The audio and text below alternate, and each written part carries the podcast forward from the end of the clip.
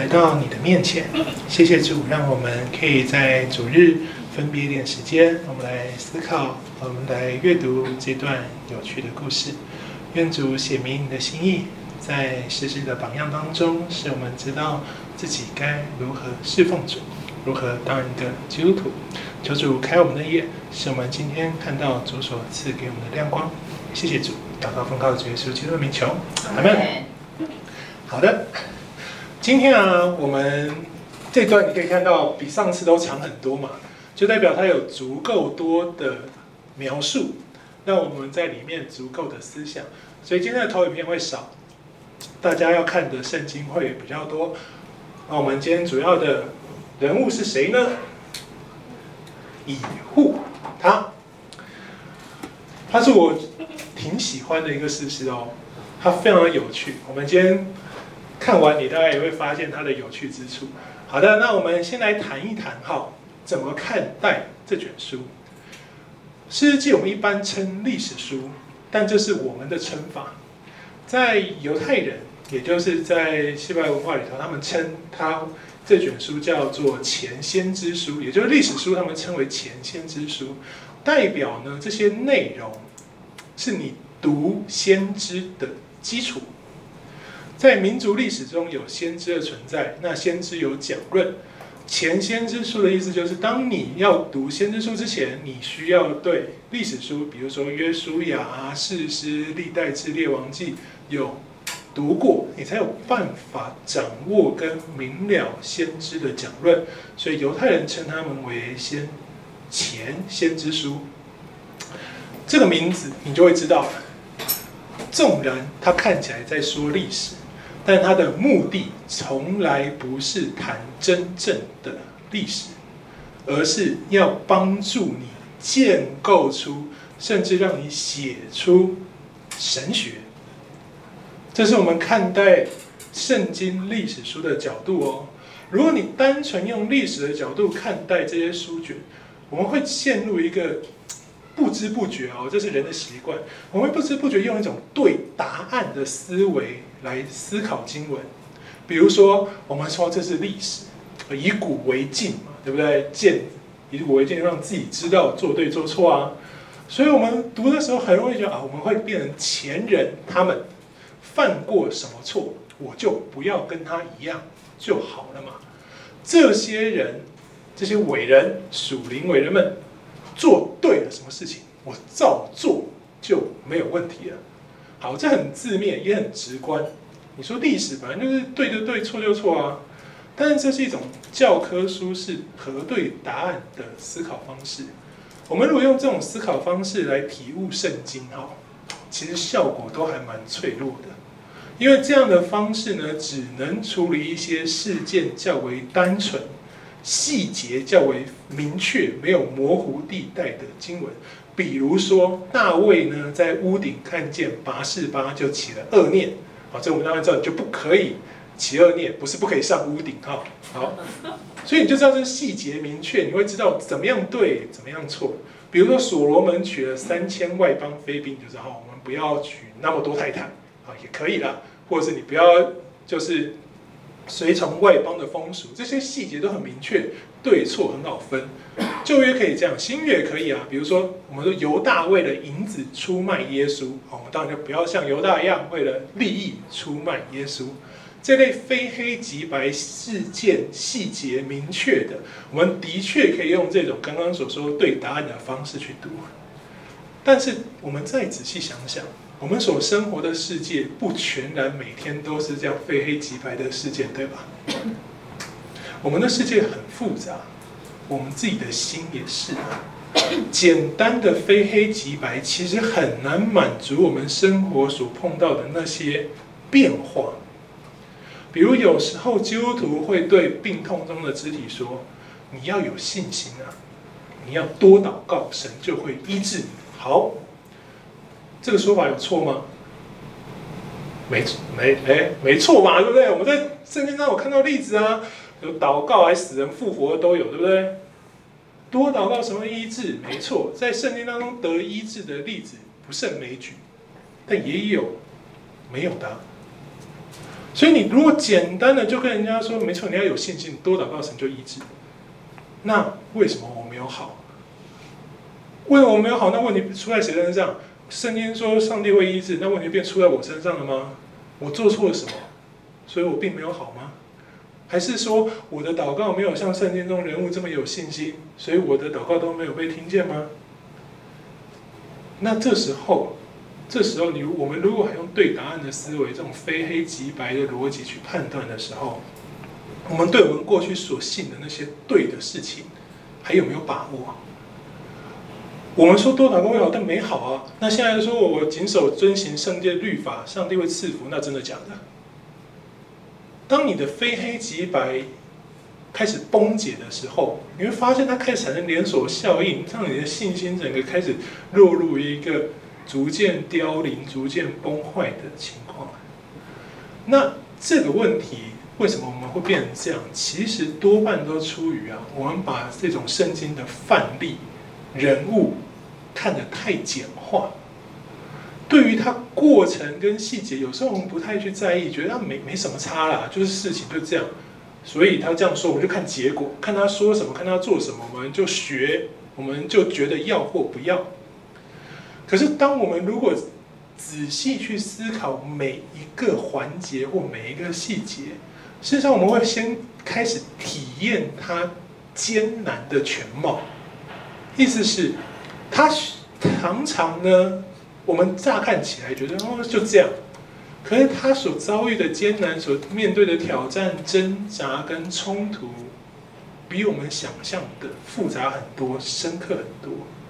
当我们去体会这些人物所经历的艰难的时候，你再把你自己放回去，你会发现我们不一定能够做出跟他们一样的决定哦，我们也不一定可以比他们更坚强。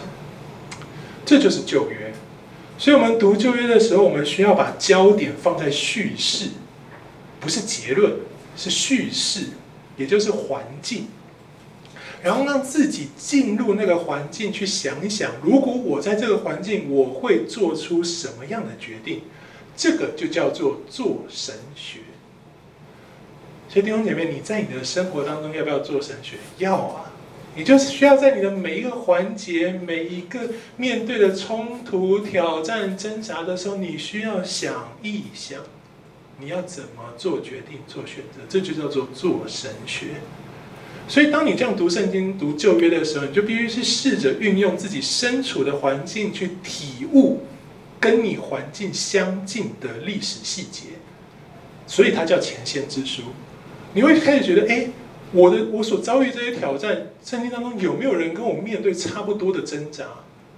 你会你知道你所有经历的每一个细节，那你就必须去体会他们的每一个细节，你才可以很好的去掌握他为何这样说，为何这样做，他这样做背后真正的目的是什么？如此，我们才可以在过去的事实当中找到帮助，让现在的自己真正做出合神心意的决定，而不是字面上的。多祷告就得医治，就不是这样子了。在神的话中更认识自己，在神的话中也更认识神。读旧约就是从谦卑跟软弱当中出发去寻求，然后在一个确切发生的历史当中看见属于我们自己的盼望。这就是做读旧约的时候的美好。所以。在旧约，在历史书呢，大多摩西五经跟历史书几乎都是叙述文体，也就是客观的描述事件。那希伯来文学当中，叙述文很少出现训诫式的命令句。这个在文那希伯来文文法里面，你可以很明确的分辨语气。所以你就是，如果你在中文圣经看到就是训诫式的那种所谓代理人罗氏，我耶和华说你怎样怎样怎样怎样怎样的，好，这叫训诫式的命令语气。这都是代理人，是上帝说的。很少你会看到事事件跟书卷的主角自己说这样的事情。原因就在于他们不想要加入第一人称的主观描述，目的就是要让后面的读者可以进入一个环境。我用今天的一种科技来举例子，叫做虚拟实境。如果我们认真开始建构这些环境，把自己放进去，也就是认真思想每个语句背后的细节，你会开始慢慢的让自己站在一个像是三 D 的剧场里头，他们生活的样貌有牛羊，你就开始看见身旁有牛羊。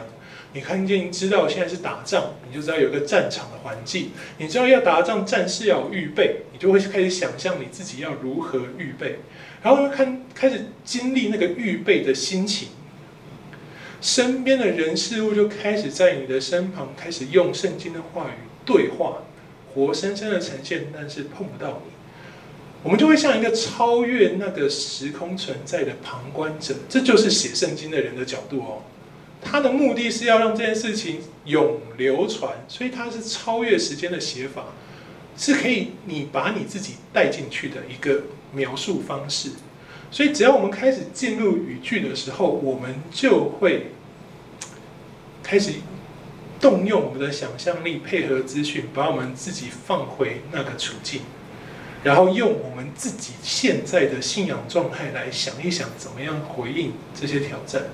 所以某种程度，我称它为一种沉浸式的读经法，就是你把自己放到经文里头，这就是叙述文要让我们做到的事情。所以你看到很多的背景，发生什么事，在哪里做了什么，怎样怎样，很少前景，也就是这个人感到恐惧、害怕或高兴、快乐，这都其实都没有告诉你，就是要你把自己放进去。这种方式好处呢，就是。你知道我们人都爱讲道理，对不对？就约很多道理啊，实际啊，生命记都很多道理啊。你每天都讲同一句道理，听久也会烦嘛。说教哦，如果你有教育孩子，说教会是什么结果？你说前三个字，他后面十个字自动帮你补上了，对不对？比如说，现代的父母最容易跟孩子产生冲突的是所谓三 C 的使用原则嘛，在什么电脑、平板跟手机的使用上，许多父母就会耳提面命跟孩子沟通三 C 的什么使用时间啊、原则啊，斤斤计较孩子的使用的方式啊、去的网站啊、你跟别人那里说话的内容啊、你用什么软体跟你的对象是什么。但我们最终也都明白，这些出于保护的措施，没有一个孩子会领情，对不对？他们就觉得我你整天念我管我烦呐、我想做的事情不能做，我想要的父母不会给。那父母要讲的，他绝对都知道，但他就是不改啊！你讲一百遍他也不改，他不听就是不听嘛。可是如果结果他你跟他说你不要用那么久，眼睛会坏掉，他就疯狂的用。某一天他开始眼睛视网膜剥离。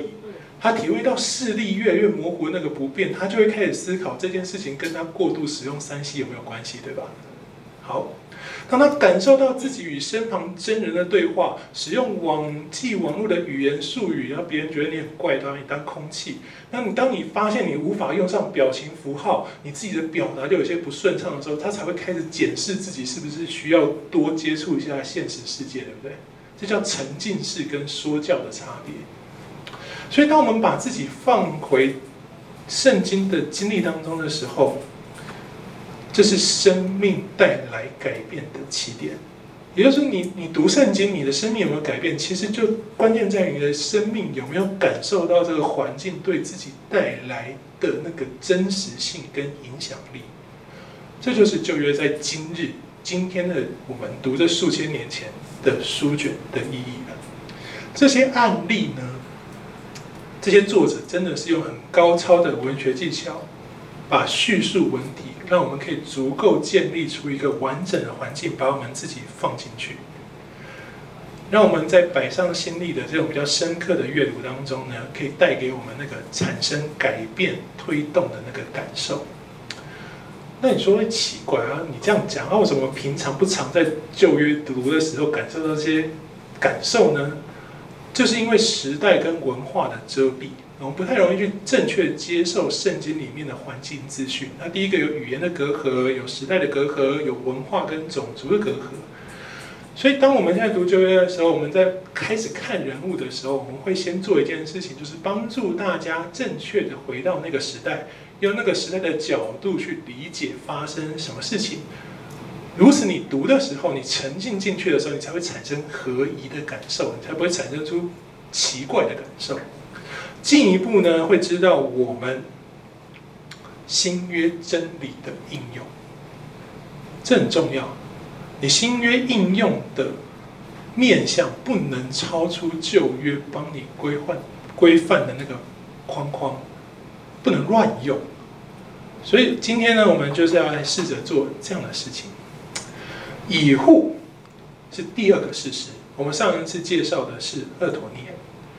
在士师时期，我们在导论跟上一拜，我们曾经都说过，那时候没有像我们现在对地理有通盘的明了。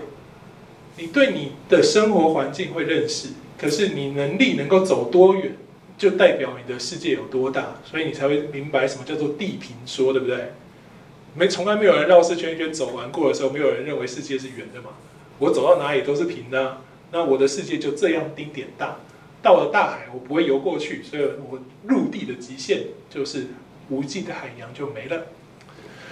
所以在当时，邻近的民族，比如说米甸人、摩押人、亚门人或非利士人或其他王国的入侵呢，通常就涉及的是以色列的部分领土。主要的考量就是我们曾说的距离跟熟悉度。所以多半在这个状况会是怎么样呢？某一个支派面对的是他们曾赶出的民族，因为有未曾赶出的，对不对？那你就知道这地也是那个被赶出的人他们所熟悉的。然后谁有大家都有自己的任务啊？各支派约书亚都帮你分派好相对的责任的。也就是你如果面对的是你过去要把亚门人赶出去，然后你赶出大部分，有一个没赶出，然后二十年后他回来。谁的责任？还是你的责任哦？还是亚门人？还是你要打的哦？你便雅悯支派要打他，跟我那个什么马拿西没有太大的关系哦。我那个以萨迦也不一定要来帮你哦，因为我们都我们分好的，是约书亚抽签，上帝说这是我们的责任哦。所以其他的支派呢，没有绝对的义务要来帮忙打，比较是看关系跟情分。所以，我们上礼拜特别讲，俄陀聂从犹大第一个上去帮别人打，是一个很美好的典范，对不对？就是他纵然在那个光景，在那个时空，他仍旧愿意去帮别人。那今天的以户就不是这样了。所以，我们知道这是地区性的战役了。所以，今天是一个地区性的士师面对地区性的战役。分属不同地区的支派呢，彼此间关系的维系只依靠一件事情，就是他们所承认那过去共同的历史经历，以及他们是否对上帝忠诚。如果他们愿意遵守上帝的律法，那么在这些不同地区生活的支派，他们还会认为自己是同一个民族。彼此间就是靠这个立约跟守约这个信念被联系为一个民族，不然对他们来说已经各有各的区域了，各有各的家了。所谓一整个以色列大民族的概念，在士师时期对他们来说其实是薄弱的哦，并没有要求。你看，我们刚刚讲，你个人有个人的征战责任，你有个人的地业，个人所负责的，唯一要求共通的只有你们共有一位神，你们要共同守这个约。所以变成是每一个民族各自面对他周遭的迦南地的多元选择。你想想，以色列人是从埃及这个多神环境出去，结果进到了另外一个多神环境迦南，所以对他们的历史、对他们的人生、对他们的信仰经验来说，永远都有好多神可供选择。所以各支派呢，现在我们上次也说，他们面对都是一个添加，而不是删除，不是拿别的神取代耶和华，而是在耶和华之上添加其他的文化跟信仰。那每一个人添加的不一样，代表就变成每一个人的上帝就开始不一样喽。所以你在诗记为什么看见他们各自为政、分崩离析这么明显？然后就说我们都信耶和华，你就觉得这个奇怪的落差从哪里出现的？你会发现每个人所添加的信仰成分不一样，以至于他们以为自己守同一个约，以为自己信同一个神，但是其实早就已经是不一样的选择了。所以二章的十节说，约书亚那一代离世，新的一代就不认识耶和华，原因就在这里，没有任何人认识他们原本的上帝，那个原版 original 的上帝。所述说的各支派所传扬的，都是含有人工添加成分的迦南版耶和华。当我们明白这件事情的时候，我们就会发现，其实好像大家都一样，可是事实上每一个支派都不一样了。从这个角度，我们也可以回答为什么现在世界上许多流传比较久的宗教，哈，都跟基督教有部分的元素相近。比如说佛教也讲地狱，对不对？诶，很像啊。那那谁先谁对？你就知道，我们如果在一个原版上面不断的添加、不断的分支、不断的流传，一定会有部分相似嘛。那大部分的宗教都在探讨生与死的议题，这也是从基督教的观念而来的。透过许许多多的混合，以至于我们今天的世界产生出许许多多的偶像。事实就是看不一样的那些人。那他为什么会被提出来在士师记？他是英雄啊，他有能力做到一些不一样的事情，以至于他所看见的神被别人也相信，这叫见证。为什么要先讲这么多其他的？这就是以户了。以户，你会发现他很有趣哦。俄陀涅尔看站出去就士师，以户呢？以户他是什么样的人？他什么时刻变成事实的？以至于他开始做事实，这就是我们今天要看的事情了。他是接续俄陀涅的第二个描述者，所以这段经文呢很长。我们是在俄陀涅的基础下。我们可以看见更多、更详尽的环境资讯，在以户的身边有不少的人事物都有相当的描述，所以我们可以来试着开始做一种沉浸式的体验。哈，我们现在看十二到十五节，经文告诉我们，十二节告诉我们说，现在目前他们又行耶和华眼中看为恶的事，耶和华就使一个王摩押王伊基伦强大，好，开始攻击以色列。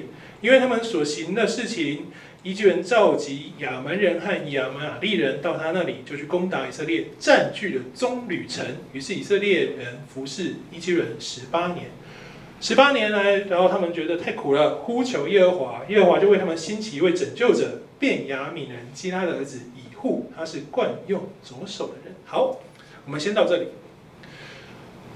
我们发现现在敌人是摩押人。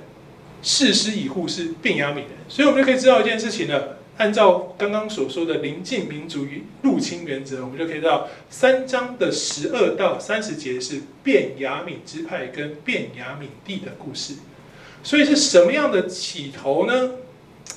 那就我们刚刚讲啦，便雅悯人开始进行宗教改造、宗教进化，神就使他的邻居摩押王开始攻打他们。很近，你看，这是便雅悯地，摩押地是在约旦河的这一边哈。摩押，等一下我们会详细的来思考一下，它是一个什么样的民族。所以你看，知道摩押人在这边。好，我们先来花点时间想一想好人坏人的定位哈。便雅悯人先开始行耶和华眼中看为恶的事，神使摩押王强大，开始攻击他们，有能力代替上帝实行惩罚。那请问到底谁是好人，谁是坏人？来，你们觉得呢？请问现在摩押王是好人还是 摩押王是坏人啊？端看你站在哪一个民族的角度了，对不对？你身为以色列人，就觉得他是坏人啊？那你如果站在上帝那边，那你现在是谁是坏人？哎，那为什么摩押王最后死了，以后我就把他杀掉，这公平吗？哎，不怎么公平啊！我你兴起我来惩罚以色列人，我被你兴起，我惩罚他，结果你就把我杀死了。你身为摩押人，你觉得公平吗？上帝，你就不要闹啊！你要不就不要让我强大去打他们嘛，对不对？好，同学，这叫审判。我们要知道一件事情：神的审判是一视同仁的哦。他使用摩押人审判便雅悯人。同时，他也使用以户来审判伊基伦跟摩押人，所以这不是种族的问题。上帝审判会看种族吗？不会嘛，而是人的行为的问题。以色列人被审判是因为他们行耶和华眼中看为恶的事。那摩押王伊基伦被以户审判，他做了什么事情啊？是不是种族的原罪？那是什么？好。旧约其实相当的开放哦，是对所有国家开放的。亚伯拉罕的应许是他要成为多国的父，其中包含的当就有摩押人哦。所以从出埃及之后，摩押人的地，上帝是严严的跟以色列人说不准碰，是特别为他们保留的，那不是你们的。在生命记二章，他特别警告以色列人说，那是摩押人地，你不要去骚扰他们，你也不要诱使他们来攻击你们，都不能做哦。因为我不会给以色列任何摩押土地的部分，河东支派已经占掉一些了，那些就是要给河东支派的，剩下的通通就是特特留份啊，就是摩押之摩押人你需要拥有的。所以这个背景你知道的时候，你看二十八节，士师记的二十八节，你就发现为什么以户守在约旦河的渡口，约旦河的渡口就这里，吉甲的旁边。他干嘛不乘胜追击，一路打过来？就是不准啊！所以你从这里你就发现，以户其实还蛮明白上帝的心意哦。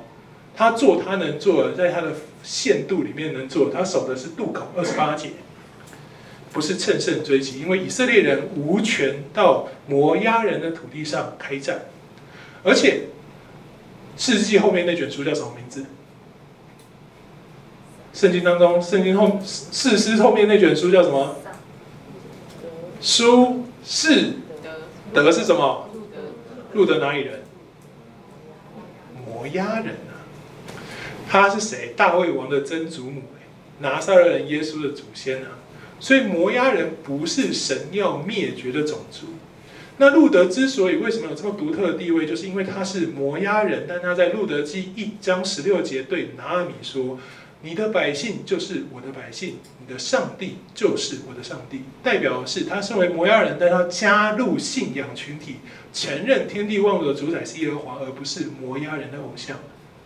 所以旧约其实是很 open 的，它唯一的条件就是我不管你是哪一族人，你必须放弃你原本的信仰，来接受耶和华造天地万物的真神。所以如果摩押王以基伦被神兴起而强大，如果他跟路德一样做出正确的决定，那我们可以相信他绝对不会死在以户的手中，对吧？所以，那既然死在以户的手中，那就代表他做了需要被上帝借由以护的手审判的事情。所以，上帝很有趣，他施行一个审判，是里面所参与的每一个人通通都有份哦，没有说我现在用你，你就没事有特权，等到我处理其他完人再处理你，没有，同时。神使用以色列人审判迦南人，神也使用迦南人来审判以色列人。神的审判是一视同仁的，这是非常非常重要的一个概念。当我们看士师记里面所有的打打杀杀、生生死死，你就要知道，它都是神审判的具体呈现。那摩押王做了什么，以至于他在成为神审判的工具，同时被神审判呢？经文告诉我们，呃，第一第第第第十三节，十三节，他就去攻打以色列，这没有问题哈，对吧？他兴起主要就要教训以色列。下一句，占据了棕榈城，来来，大家看看棕榈城在这里，耶利哥，哎，耶利哥，哎，耶利哥是可以被占领的吗？有东西可以占领吗？哎，大家，耶利哥最有名的事迹是什么？我绕七圈城墙就全部垮下来，然后所有的一切被灭绝，是当灭之物。然后亚班拿了，不就被神审判，对不对？所以耶利哥所有的一切人事物都不可留下嘛。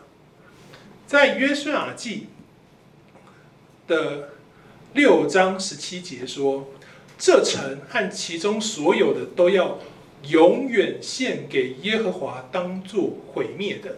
所以在约书亚记的六章二十六节，约书亚说：“凡兴起重修这耶利哥城的，当在耶和华面前受咒诅。”好，他占据了棕榈城，难道他是占一块空地就满足了吗？没错，他重修耶利哥城。为什么要这样做呢？因为耶利哥，你看他在这里，这是一个河谷平原，耶利哥平原。它有许，它这边得天独厚，有许多的溪流的支流，所以它这边相当的富饶，还有许多那个这边是旁边都是山，好，这边可能看不出来，平面用这，但是河谷的意思就是旁边是高的，山上又有山上的融雪是那个山泉，所以那地是缺水的中东地区非常有丰富水资源的一块地方。它是一个耕作最好的土地，在古时候那里就一大片的棕榈树，所以它被叫做棕榈城，就是这个原因。它盛产各样的水果跟香膏，然后同时又接近死海，他们拥有盐，所以耶利哥城可以贩卖食盐。然后因这附近呢还有沥青跟硫磺，这都是死海的产物，所以耶利哥是一个自古以来就非常富庶的城市。然后它旁边我们刚刚讲都是山，它等于是唯一的交通要道，它又成为一个非常重要的军事据点，人人都想要。那为什么上帝跟以色列人说你们不可以重建呢？就是不要他们依靠这个富饶，不要依靠军事之便，要他们好好的依靠上帝，所以他们不得重修，不得重建。摩押王基伦看见这地没有人去碰它。所以他来占据他，这叫做贪念。所以摩押王的形象，你刚刚读过了，是一个怎么样的人？胖子。我们我们不要不要太快把它变负面哈，就是说胖子不好，没有啊，不要这样啊，不是这个意思的。在中东，在古时候，我问你们，献祭的时候，神要什么？你烧烧什么东西？油脂，这叫最好的献给神。所以在当时呢，脂肪代表的是健康跟活力那一份最好的事情。所以他特别形容摩押王基人是一个肥胖人，代表他拥有非常非常多的资源，让他可以丰厚，丰厚到无所节制，就叫做贪。所以这个描述，你就可以知道摩押王大概是一个怎么样的人啊？就是什么都要，这很重要哦。他什么都要，为了要，他什么都不在乎。你记得这个。等一下我们看以弗的故事的时候，你会发现这是他的一个关键。摩押可以强大，也可以让以色列人重新成为奴隶，但是伊基伦没有应许地的占领权，尤其他现在选择占领的是数一数二的丰饶之地耶利哥。然后他也知道这个地方很重要。他很想确保自己可以拥有，他找别人一起来，对不对？亚门人跟亚玛利人一起来入侵。亚门人哈这一支，亚门人在撒母耳记有对他比较多的描述，意思就是他们基本上是一个非常骁勇善战的种族，同时他们也是一个相当凶残的种族。有人觉得他可能就是亚述帝国的前身。但是这个没有很有没有很多没有很多的根据的哈，反正他非常凶残。他在撒母耳记上十一章二节，他对激烈雅比的人说：“我跟你们说哈，如果你们现在愿意让我挖掉你们所有人的右眼，以此拿去凌辱以色列，我就不杀你们。”诶，亚扪人是这样做的哦。在当时圣经世界的典型是，当你击败一个敌人的时候，你有两个选择：你要么杀死这个敌人，要么就允许他生存。但是你可以借由他来时刻颂扬你的胜利，也就是借由贬低敌人，可以顺便高抬自己。你要证明自己拥有这些人，最好的证明是什么？我让你按照我的心意，缺这个缺那个。所以摩押不对，说错了。亚门人现在说他们喜欢挖人的右眼。那你的敌人看到他被眼睛被挖掉，右眼都不见，就知道他是谁的手下败将？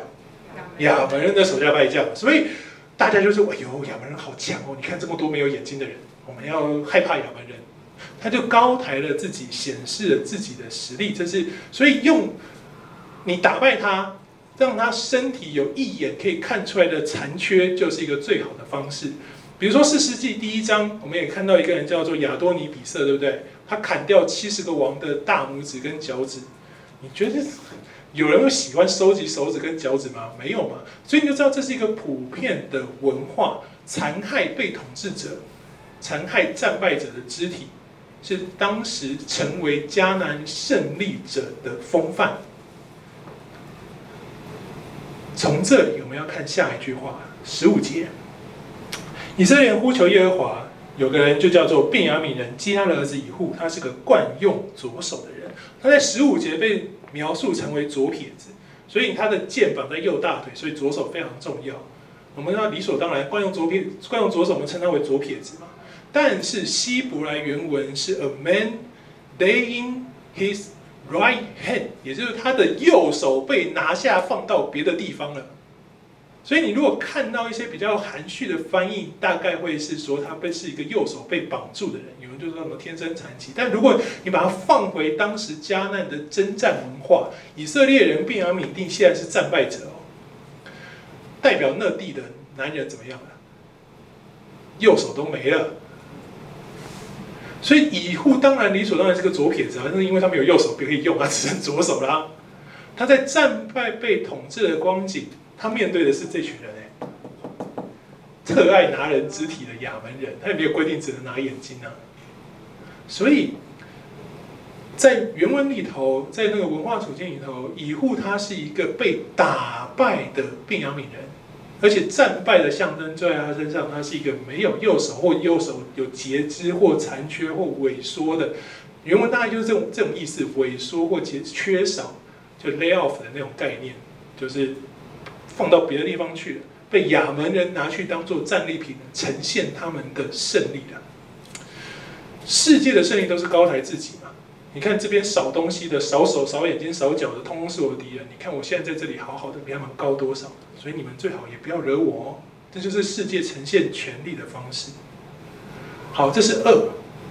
那以户就可以用这种欺瞒、刺杀的方式杀掉这个摩押王吗？你说上帝啊，你要审判他也可以啊，你光明正大一点啊。你看，可能荆轲刺秦王，我给你看个东西啊，啪嚓，然后就死了。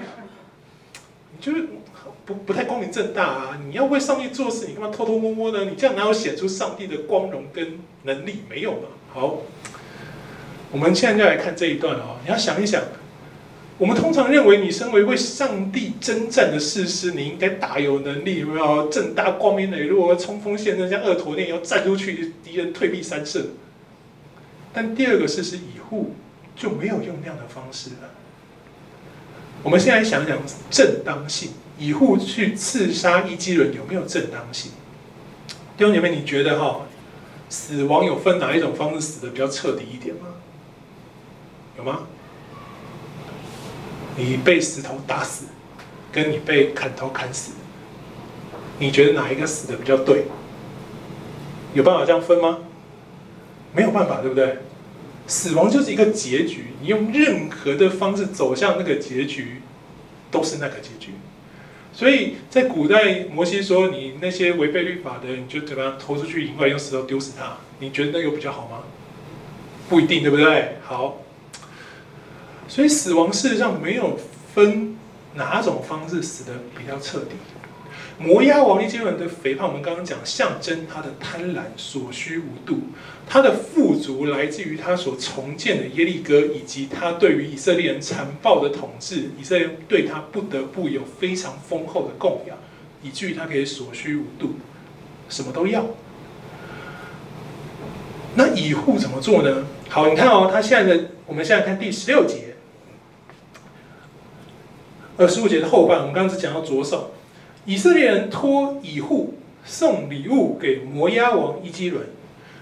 当时以色列地就是下面这右边这块地，就只有都是农作物，也就是送了很多的食物给摩押王伊基伦，派以户去送。然后呢，以户就借着这个机会打造一把两刃的剑，长一短轴。一轴一轴这么长，一短轴大概不是三分之一就是一半，也就是你想象跟鱼肠剑差不多的概念，柄手。好，但是他他就去了，他把它绑在右腿上衣服的里面，你就想象，然后他有左手，他绑在这里，不知道哪一边。那时候的人穿的衣服，他还特别穿一个可以盖住的。那那时候的安保可能没有很盛行，所以也没有什么进去要搜身这种事情，没有嘛，好，所以就就这样进去了。你现在是个送礼的人，你想象哦，你是一户喽，你没有右手，你带着一大堆这个王所需无度的礼物，你一个人有办法吗？所以你们就是一群残疾人士，拖着 大大小小的礼物去见摩押王伊基伦，要把礼物献给他。十七节这边告诉你，伊基伦是个很肥胖的人。然后十八节说，以后献完礼物的时候，就怎么样，把抬礼物的人送走。所以这个送走呢，不是说站在那里跟他们说拜拜，走到哪里，走到后面说。吉甲那边的雕像才转回来，这就是一个关键的。请问吉甲那边的雕像，那个雕像是谁？来，大家，上帝吗？上帝有雕像吗？理论上没有，但你怎么知道那时候的以色列人没有？吉甲在这里，是打耶利哥城的第一站，对不对？以色列在那边就是行割礼，再一次洁净，再一次宣告。当你的文化被入侵的时候，你要把这个地方变成宗教圣地的时候，你会不会想为他做一件事情？特别这样写在吉甲的雕像，很大的程度代表是变雅米人那时候宗教融合，他已经为耶和华照相了。士师记的后半有一个人叫做米迦，对吧？以法莲人，所以那一个文化已经在他们当中了。所以这个像呢，事实上是代表上帝的雕像。以户走到那里以后转回来，哎，你觉得他是刚好走到那里，还是顺便走到那里，还是刻意走到那里？哎，弟兄姐妹，放进去，你想一想，如果是你，你是哪一个选择？你送这，你跟他们一群人抬礼物，很多人抬到王面前，然后再咚咚咚咚咚送他们出去。你要送多远？十八相送吗？哎，吉甲哦，一个特别的地方，那边告诉你有雕像。现在来，大家，如果你是乙户，你是故意去，还是顺便去，还是我们走路聊天太开心，聊到那里再走回来？你选哪一个？很好，故意去的。是，然后去了以后。转回来，好，我们继续看下去喽。转回来以后，哎，就找王，王就见他，哎，所以你就知道为什么王会见乙户，这个动作很重要。特别到了那个地方，转回来让王觉得有一件事情我可以跟你对谈，谈什么？王啊，我有一件机密的事要奏告你。好，在希伯来原文里头呢。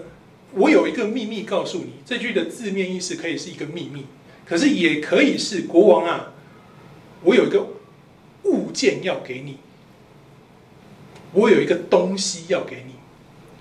好，在原文里头还有从上帝来的意思，也就是说，乙户他是特别去到了吉甲这个地方，有雕像的地方，王知道那里有耶和华雕像，然后他回来，然后跟王说：“王啊，我有一件上。”地的东西要给你，我这个乙户就去。我们刚讲摩押王这些人怎么样？贪得无厌，对不对？什么都想要。哎呀，哦，不错哦，上帝特别要给我的东西，你刚刚来送给我们以色列给我的所有个礼物跟贡品，现在你回来告诉我你要给我上帝的礼物，要不要？要啊！来，只能只能给你呀。哦，好，只能给我，是不是？可好，所以可以是东西。也可以是启示，这一句希伯来原文是很中性的哦，所以王可能认为是神谕，但乙户讲的是东西，很好。那请问乙户现在全身上下还剩下什么东西？刀。刀。乙户有说谎吗？我要给你东西，王说：哦，你要给我神谕啊！好，来来来，那既然是神要跟我说话，你们这群不是王的人可以听吗？不可以。去去去，都去！来来来，你过来跟我讲。我们认为乙户似乎用一个不光明的手段，但事实上，如果我们回到原文的处境分析的话，乙户其实蛮光明正大的。我告诉我给你一个东西，只是没有告诉你这个东西是刀而已，还真的给了，给的很里面，对不对？完全放进去了。所以对乙户来说，对王来说，那个处境就很合理了，对不对？我要听到你给我的上帝要告诉我的秘密。那以后说我要给你上帝要给你的东西。好，继续下去。王说回避吧。于是所有的势力在他左右的人都退去了。以后来到王那里，那时他独自一人坐在阴凉的楼顶。你就代表哦，我们来来来来这边好好讲，舒服的地方，你跟我来好好的说清楚。以后说，我有神的东西要给你，我有神的话向你报告。王就从座位上站起来，以后伸出左手，从右腿上拔出剑囊，刺入王的肚腹，剑柄连同剑刃都刺进去了。肥肉夹住了剑刃，他没有把剑从王的肚腹拔出来。好，所以你和合本最后一句是什么？穿透了它。好，这边也是有翻译上的问差异哈，但一般来说，我们现在都比较认可这个翻译，穿透。另外一个意思就是，你把它，它就会穿出去嘛，就有东西流出来，对不对？所以本来他在诉说的是有东西流出来。那在英文标准版或者是其他的译本或者在希伯来原文，其实在讲是他的粪便就流出来了。所以意思是一物戳的就是肚腹的部分，就等于说肚破长流那种概念，戳进去，粪便就流出来。你就知道这个王基本上他是一个贪得无厌的人，他。把所有的都藏在自己，他要的放在自己的身体里。神要跟他说的事情是，不属于你的东西还回来，所以他死的是这样的方式。好，那这一个东西同时也救了一户，很有趣哦。神借他的审判救以户，怎么个救法呢？以户出到门廊，把王关在楼门里面，就上了锁。来来来，同学，你们觉得这句有没有道理？我们看那个不可能的任务看很多哈，都觉得理所当然啊。你想想看，现在以户说我出了门廊，啊，他可以反锁吗？他怎么样从里面上锁？哎？穿窗，还是什么？从上面在垂降。所以事实上呢，这一句呢，他讲的是以户出到门廊哈，他其实当时没有那个门廊的概念，在所有考古的文献当中，没有在那个时期不太有门廊，所以以户这个门廊这个词是硬翻的，不太有人知道希伯来原文到底是什么。目前大家一致的猜测，应该是某种下水道。好，那为什么有这样猜测呢？现在后面王的仆人来说，哎，锁住了，然后就直接给一个答案说，他必然是在阴凉的房间里面大解，也就是在里面上厕所。所以这个楼房里面一定有一个配备叫厕所。所以王时常在这里上厕所，所以这些人不进去，觉得门可以锁起来，其实是很正常的事情。你上厕所要锁门嘛？好，所以那你厕所会很多窗户吗？那你很多窗户你锁门也没意义了嘛？所以为什么这些人很安心王在里面？基本上大概有些像密室的原则，除了那个门之外，你没有其他的地方可以脱逃。那王在里面上厕所，他们觉得很合理。那排泄物一定要往外面排，这个可能就叫做下水道。所以在乙户现在的部分，大概是他里面上了锁以后，他出到门廊，也就是他透过下水道逃到楼房的外面。你就想象这个，这像英雄吗？我杀掉你，结果满身污秽的从那个化粪池爬出来。好，那我们就继续看下去哦。那些仆人二十五节说：“哎，哎，他今天也上太久了吧？他们已经等很久，他们觉得怎么今天特久？就是说这王太常暴饮暴食，然后一阵恶臭，他们也都很习惯了。就是王一定要有恶臭，所以他们觉得哦，有这个恶臭，然后这样锁门，然后在里面很久很正常。那就是说等太久了，等到不耐烦，于是他们去拿钥匙打开楼门。”钥匙在他们手上，钥匙没有在以户手上哎，所以从这样的，我们就可以想象，以户确实是逃出去的，而不是像我们那样中走出来锁门然后走掉，没有那么美好。像整个环境重建下来，以户这个刺杀行动有成功，你觉得你看到他，你会觉得像英雄吗？污秽狼藉，然后这样逃回来，开始逃喽。他们发现了，就开始拉警报，他们的主人已经倒在地上。二十六节，他们单言的时候，以户是逃跑。哦，这像英雄，像士师吗？应该是怎样？像什么后面那个三家跟参孙拿起一个什么东西就大杀四方，对不对？没有啊，少一只手打不赢，逃。所有人开始追啊。他经过雕像那里，就是一样啊。告诉你，刚刚有雕像在吉甲，所以就是通过吉甲继续往这边跑。逃到一个地方叫做西以拉，就大概在这边以法莲山地这边，这个地方目前失传，不知道在哪里，大概就是在这一块啊山地，在那边吹角，吹角的时候，以色列人就听到角声，就从山区下来，也就是所有的便雅悯人看见他从山区下来，知道说，哎，你不是去送礼物的以户吗？那你怎么现在搞成这样回来？然后所有人就问他说，你现在我们干嘛？以户就对他们说：“二十八节，紧跟着我，因为耶和华已经把你们的仇敌摩押交在你们手中。”于是他们跟着他下去，占据了摩押对面约旦河的渡口。这里，好。那时，他们击杀了约一万摩押人。这一万摩押人是干嘛的？追着以户来的，对不对？或者是原本就在这一地，不知道在做什么的，他们就守在这个渡口，来的或逃出去的就杀掉。一个也没有脱逃，一万摩押人都是强壮的勇士。那日，摩押在以色列手下制服了，所以你看用的词汇很节制，叫制服了，也就是不会再过河来侵扰他们。于是这地太平八十年。兄弟们，你再想一想，我们刚刚讲这像英雄吗？一个事实。你觉得以户是从什么时刻被认定为事实的？我们先回经历完这一切，你回头想一想最基本这个问题：送礼物的时候吗？什么时候成为事实的？回去吹角的那一刻，对不对？所以以户的呼召到底是什么？兄弟们，你想想，以户的呼召是像耶弗他一样，上帝不不是耶弗他，厄陀聂，上帝的灵来感动他站起来就变士师吗？没有哎。那以户前面做这些动作，包含这一切，最后逃回山底下，你觉得是不是上帝的呼召？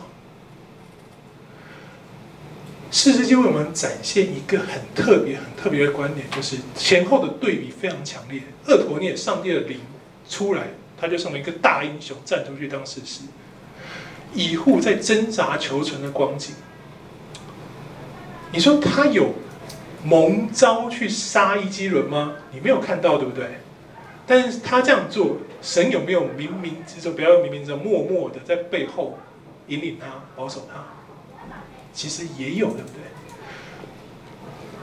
所以听你们基督徒的呼召。永远你不能只想着是我在那边祷告，祷告上帝的灵给我一个亮光，看见什么异象，然后怎样怎样你就去了。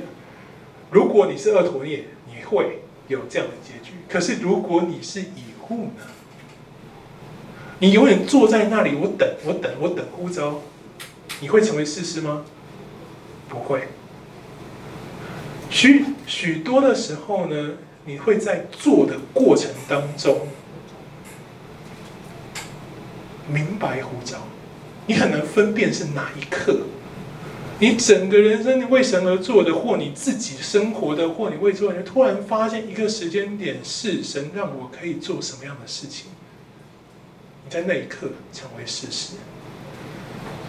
所以千万千万记得，以后告诉我们最重要的一件事情是：你成为事实不是只有一种模式，不是一个寻求，不是只有一种做法。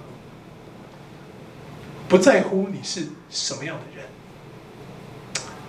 以户生命满是伤痕，没有手，然后是这个送礼物的小喽啰哎，他是去送礼物的人，然后一起回去的时候，他决定他在机甲的时候转回去。你不知道他在什么时候决定要回去做，真正知道可以做这件事情，他有没有告诉其他人，我们也不知道。可是弟兄姊妹，神在我们的生命，除了像我们刚刚讲俄陀聂那个灵感中之外，他也用他的手带领我们的每一天。事实上，我们的每一天，你都可以是神呼召你的方式。无论你经历什么，你累积了什么，你的生命遭受什么样的伤害，经历什么样的挫折，你的身上有多么难堪的伤痕，或是你觉得自己多么残破不缺，弟兄姊妹，神就用这样的人。经文怎么说的呢？新约的哥林多前书一章二十七节说：“神却拣选了世上愚拙的，叫有智慧的羞愧；又拣选了世上。”软弱的叫强壮的羞愧。听里面，俄陀念让那地太平四十年，以户让那地太平八十年。为什么？一个这么软弱的人，为什么可以做到这样的事情呢？就是我们刚读的那段经文啊。他拣选了世上卑贱的事物和被人轻视的事物，使那些原本你不觉得有效的事物产生令人惊讶的作用。你不能不觉得这是上帝的作为，对不对？天哪，你怎么能做到？你你以户诶，你没有手，你这样你怎么做得到？他说：“耶和华的灵使我方能成事。”你觉得哪一个见证使人？更认识神，更看见神，明白神的大能，应该是以户，对不对？所以那地太平八十年，这个得着太深刻了。所以便雅悯地的人可以八十年不再行耶和华眼中看为恶的事情，因为他们记住了，看见了以后的经历，神使软弱的变刚强，神拣选软弱的叫强壮的羞愧。后面三十一节的三家，他用赶牛的棍子打死六百非利士人，也是一模一样，对不对？没有，嗯，就是你怎么可能做到这样的事情？这两个人把上帝的大能以及你为何要跟随他的这个原因，完完整整的见证在。以法莲、贝雅米人的面前，于是他们跟随上帝八十年。新约也有同样的例子啊，神呼召拣选的是四个渔夫，对吧？渔夫是没有受过教育的人，但是神把西门变成了彼得，成为建造教会的磐石。在使徒行传，我们看见彼得就真的像一块石头站在公会的面前，丝毫不动摇，坚定。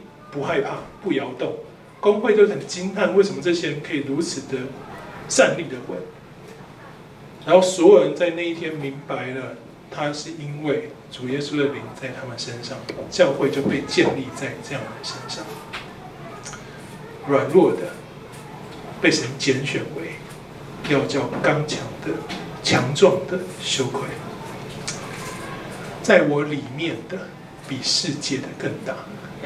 所以弟兄姐妹，读以户可以让我们坦然的接受生命当中所有的失败，因为你知道神用你，神让你经历这些难堪，神让你经历这些挫折，神让你虽然在你身上让你刻画了很多不可磨灭、无法复原的伤痕，但是神仍然用你，他在你的软弱上显出他的大能来。哥林多后书十二章九节说：“我的恩典够你用的，因为我的能力是在人的软弱上。”显得完全。保罗说：“所以我更喜欢夸自己的软弱，好叫基督的能力覆庇我。”所以，弟兄姊妹，你身为一个基督徒，如果你是以户，你是在你的生活当中被呼召的。你的生活当中，也就是你所经历的一切。我们刚刚讲的，无论艰难、挫折、病痛，那个没有好的病，或是一切你难以跨过的那个。伤痕、伤痛，你知道你自己够软弱的时候，你就会明白神的能力有多大。当你做成了什么事情，当你真的在你的生活当中回首去检视那个神在你身上的恩典，你会发现，没错，它使我成为完全。所以弟兄有没有以后其实很贴近，很贴近我们，二头也不多，可是我们每一个基督徒很可能都是以后，所以不要觉得神让你经历了什么，是你无法忍受、无法接受，要埋怨神、要对抗神的。你后来觉得很苦，你觉得以后很喜欢他没有右手吗？我不不觉得他想要这样的结果。可是他有放弃荣耀他的神吗？没有，他竭尽所能，纵然像不像跟英雄一样逃回以法莲地，可当他吹角的时候，旁边的人看见他这样的见证，众人下来跟随他，为神征战得胜。这就是以后，也是或许我们每一个人，每一个基督徒跟随神。最容易碰到的光景，许多时候我们会觉得，上帝，你为什么让我碰到这个？你让我碰到这个，你要我怎样继续服侍你啊？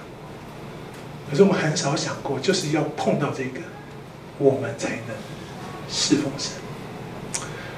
因为神的能力是在我们的软弱上显得完全，这就是的。你看，我们今天就是把以户的处境拿来新约找一个最合适的经文来印证它，你就会知道，我们也可以跟一户一样，因为真实发生过。而圣经哥林多前后书前后书我们念的这两段经文也是真实上帝的应许，这就是旧约是路标，新约是应许真正的意义。因为我们今天能够真的借由以户的见证体会。神拣选世上愚拙的，叫有智慧的羞愧；又拣选世上软弱的，叫那强壮的羞愧。我们一起祷告。主耶稣，我们请求你的圣灵帮助我们，使我们可以牢记我们生命当中的每一个时刻，并且求圣灵柔软我们的心。让我们在这些经历当中，我们看见万事背后都有神的美意。